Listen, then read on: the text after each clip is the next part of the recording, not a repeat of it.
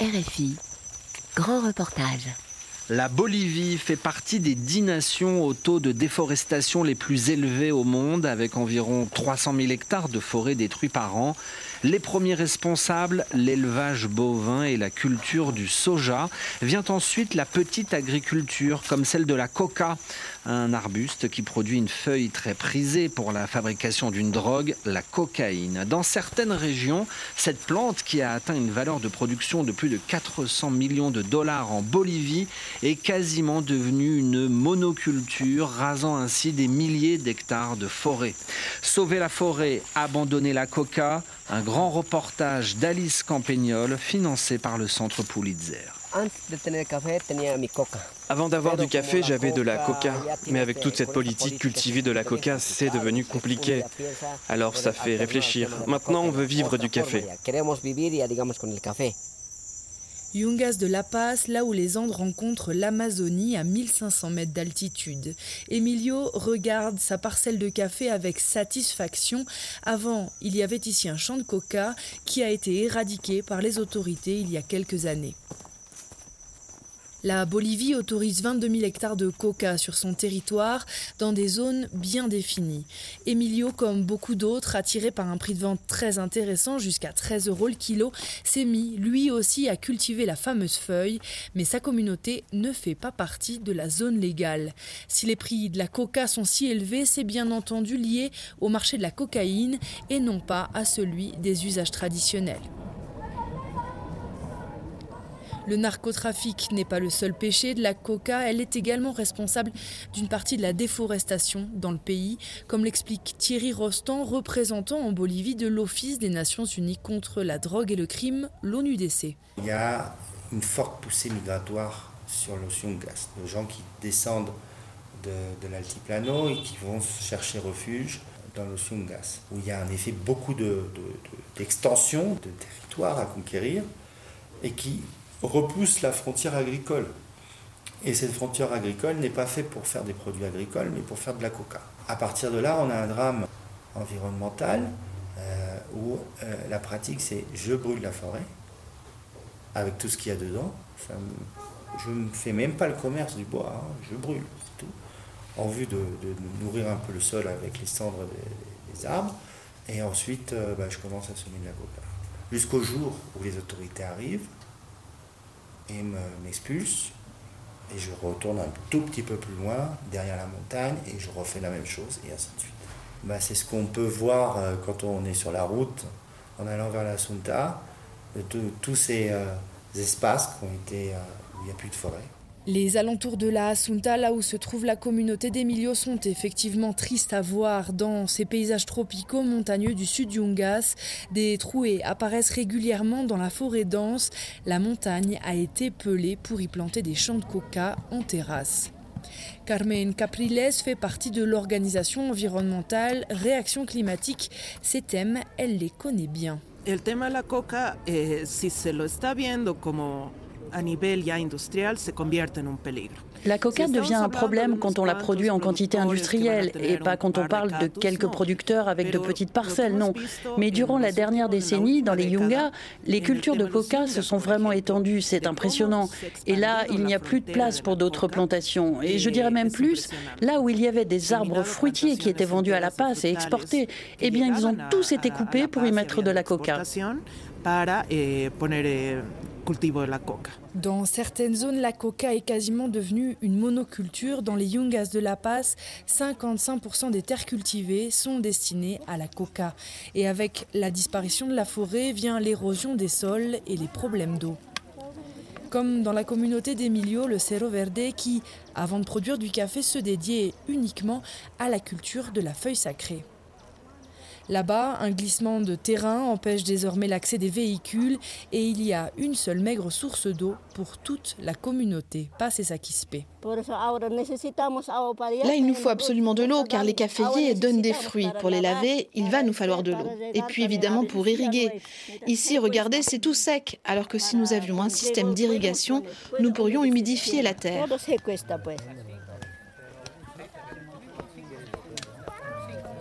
Dans le village du Cerro Verde pour remplacer les cultures de coca détruites par les autorités.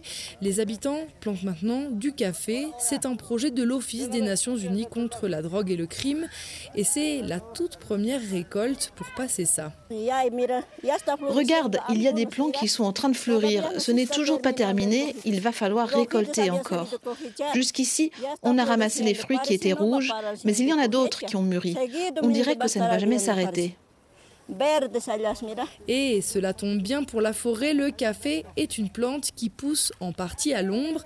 Alors les agriculteurs doivent ajouter des arbres à leurs parcelles. Weimar, technicien de l'ONUDC, est venu aujourd'hui l'expliquer aux habitants. Vous avez vu tous vos arbres, les tocos? Il va falloir les planter sur les parcelles, au moins les plus grands. Il faut les mettre tous les 10 mètres, comme ça vos champs seront semi-ombragés. On n'a pas le choix. Le plant du café, il lui faut de l'ombre pour bien pousser. Et pour vous, un arbre, ça peut être utile. Et puis pensez à l'environnement aussi, il faut le protéger. Mais vous savez, ces arbres, comme vos plants, commencent à être grands. Eh bien, ces arbres, ils vont créer un microclimat pour vos caféiers. Et ils ne vont plus sécher. L'humidité va rester dans la terre, sous les plantes. Par contre, avec un terrain tout pelé comme celui-là, là oui, le soleil tape directement sur les plants et ils sèchent. Moi, je peux venir la semaine prochaine pour voir où vous en êtes avec les arbres. Mais vraiment, il n'y a pas de choix, il faut les mettre. Maintenant que les premières récoltes ont eu lieu, il faut passer à l'étape de la commercialisation à grande échelle. L'entreprise française Malongo serait intéressée. Ses dirigeants sont venus visiter la communauté il y a quelques mois. Raoul Choquet est le responsable de ce projet de l'ONUDC. On le retrouve autour d'un café. Ça justement, c'est mon café que l'on boit. Y el enfoque que lo está dando el Señor Jesús es À propos du projet, la perspective que veut donner Thierry Rostand, c'est la commercialisation. C'est notre point faible pour le moment, mais j'espère que bientôt nous pourrons produire suffisamment et du café de qualité, évidemment. D'abord, il faut que l'on obtienne le label agriculture biologique, ensuite que l'on entre dans le circuit du commerce équitable, puis que l'on s'inscrive à la certification Fairtrade. Et là, on sera compétitif. Mais évidemment, faire tout cela de manière responsable, en respectant l'environnement et pas faire comme on fait d'habitude, en rasant tout. Digamos, lo que es el medio ambiente y, y, y no hacer, digamos, se, se. Avec une labellisation commerce équitable et une certification biologique, des démarches qui prennent du temps et coûtent de l'argent, la livre de café, soit environ 450 grammes, atteindra le prix de 2 euros. La livre de coca, quant à elle, est payée aux agriculteurs plus de 6 euros.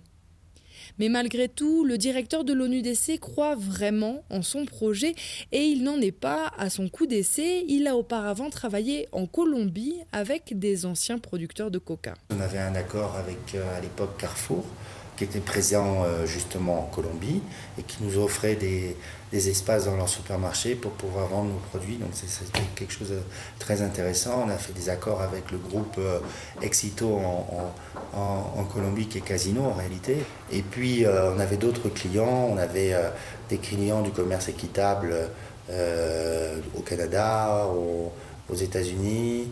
Et on faisait tout l'accompagnement, c'est-à-dire qu'on ne pouvait pas laisser euh, peut pas laisser une communauté euh, qui n'a jamais travaillé ensemble en réalité, qui a été plutôt une communauté euh, très individualiste, se mettre à travailler seul, on va dire ensemble, pour aller conquérir des marchés.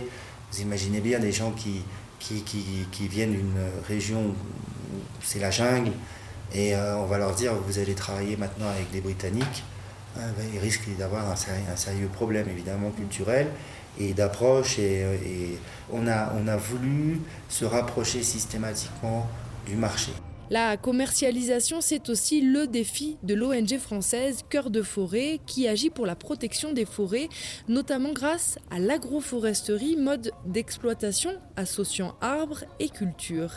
Et c'est dans une feria à La Paz que l'on retrouve Héloïse André qui dirige l'association en Bolivie.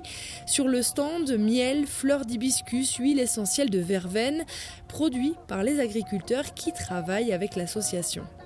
La coca, c'est extrêmement rentable Et, quand ils font des, quand ils diversifient avec du café, de l'apiculture, des agrumes, ils diversifient, mais ils gardent quand même leur parcelle de coca. Et justement, l'idée du, système agroforestier avec de la coca, c'est de se dire on va jamais rivaliser avec la coca, donc autant inclure la coca dans les systèmes. En plus, à la fois, c'est pas pas la coca en soi qui est un problème, c'est la manière de la, de la produire actuellement. Parce que la coca, en plus, en Bolivie, a son intérêt culturel. Et l'organisation est basée à Coroico, dans les Yungas de La Paz. À Coroico, c'est très visible. Euh, c'est la coca qui est la principale cause de déforestation. On voit tous les ans euh, des parcelles brûlées, euh, déforestées et des parcelles de coca partout.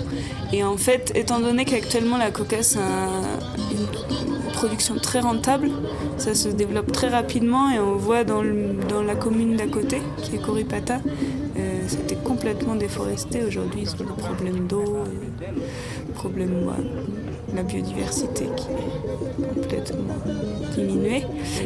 Et les mêmes problèmes commencent à arriver à Corico. Donc euh, c'est pour ça qu'il y a eu un travail qui a été commencé sur euh, justement une agriculture plus durable, euh, avec des systèmes agroforestiers pour continuer à avoir des arbres, tout en permettant aux producteurs d'avoir des revenus.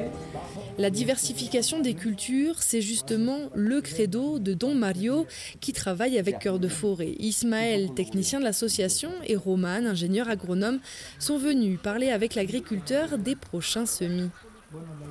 Une boule de coca dans la bouche, Don Mario nous emmène sur sa parcelle dont il n'est pas peu fier. Estamos probando, pero mire cómo qué de feliz está, ¿no? Là-bas, c'est un Wasikucho. C'est un essai, mais regardez, il a l'air plutôt heureux, non? Il a bien poussé et on en a sur toute la parcelle. Là, il y a un toco coloré. L'idée sur une parcelle biologique, c'est qu'il y ait plusieurs espèces, pas seulement de la coca. Il faut qu'il y ait des agrumes. Là, nous avons des citronniers, des orangers aussi. Un peu plus loin, on a de la verveine. On a planté des hibiscus qui ont bien donné cette année. Il y en a un peu partout sur la parcelle. Le principe de l'agroforesterie, c'est d'imiter la nature. Ici, c'est d'imiter la forêt. Et dans la forêt, il n'y a pas d'ordre strict. Une coca en partie sous ombrage, c'est l'exemple que veut montrer l'association Cœur de Forêt, Roman Chenio.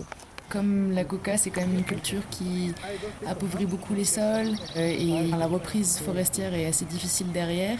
Donc là, l'idée, c'est d'implanter des parcelles de coca euh, avec directement enfin, de planter la coca en même temps que des arbres et donc euh, d'avoir le cycle de la coca qui dure une dizaine d'années jusqu'à une quinzaine d'années et d'avoir les arbres en même temps qui grandissent comme ça une fois qu'on retire la coca de, la parcelle on a, on a une parcelle qui n'est pas complètement à nu mais avec des arbres qui vont apporter de la matière organique et une possibilité de, diversifier avec d'autres cultures derrière pour, pour éviter d'avoir ensuite une parcelle sans quasiment aucun nutriment, peu, de fertilité.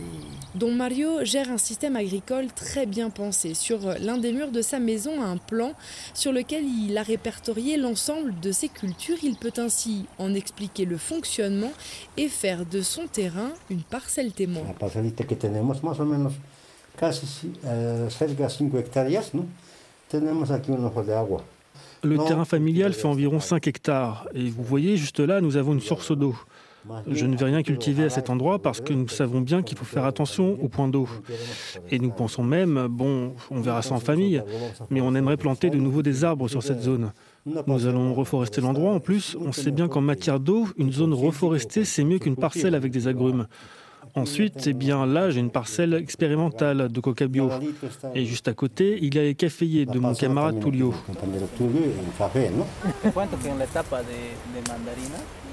Don Mario n'est pas le seul à aimer sa terre, à vouloir la valoriser et à laisser parfois la forêt reprendre ses droits. La famille Vilka fait aussi partie de ces amoureux de la nature. Il faut aller à plusieurs centaines de kilomètres dans la région du Chaparé, l'autre zone de culture de la coca, pour rencontrer Hubert Vilka et sa famille.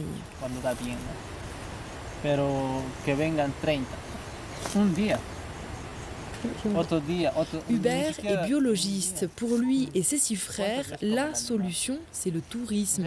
Ils accueillent des visiteurs du monde entier sur la parcelle familiale de 90 hectares. Et selon Hubert, entre ça et la coca, le choix a été vite fait.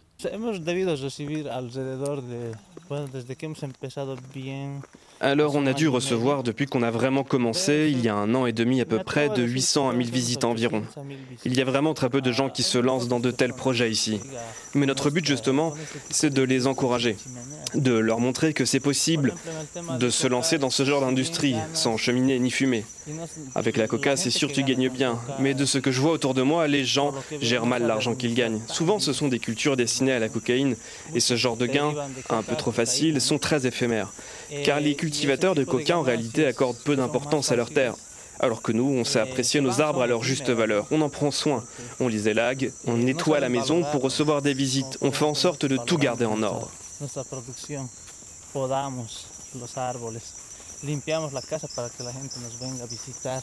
Mantenemos todo, tratamos de mantener todo en orden. Car le Chaparé est une zone tristement connue. En Bolivie, c'est l'épicentre du narcotrafic dans le pays. Ici, la coca est reine car elle paye. Et il a fallu que la famille Vilka se batte contre sa communauté pour garder ses arbres. Les villageois voulaient s'approprier leurs terres pour y planter le fameux arbuste. Ils voulaient couper les arbres à tout prix, mais nous avons dit non car cette forêt accueille une faune et une flore exceptionnelles. Ils nous ont traités de tous les noms. On a fait en sorte de rester calme. La communauté voulait nous forcer à accepter qu'on leur laisse les terres. Ils nous ont dit si vous n'acceptez pas nos conditions, nous allons nous charger personnellement de brûler vos maisons. Mais on a résisté, et puis on est toujours là. On a réussi à conserver la forêt. Mais grâce à la lutte des sept frères, ici, il y a toujours des orangers, des mandariniers, des bananiers, mais aussi et surtout des zones où la forêt est encore intacte et ça, Hubert veut le préserver.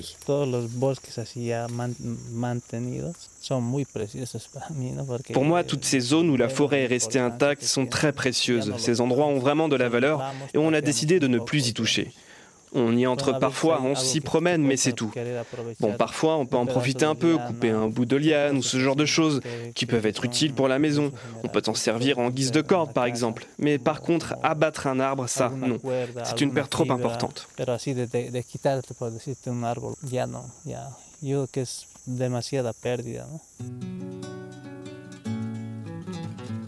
En Bolivie, les initiatives pour préserver la forêt face à une coca prédatrice sont peut-être des gouttes dans l'océan de la déforestation, mais elles font naître l'espoir que peut-être un jour l'homme pourra vivre et cultiver en harmonie avec la nature. Sauver la forêt, abandonner la coca, c'était un grand reportage d'Alice Campagnol, réalisation Pierre Chaffanjon.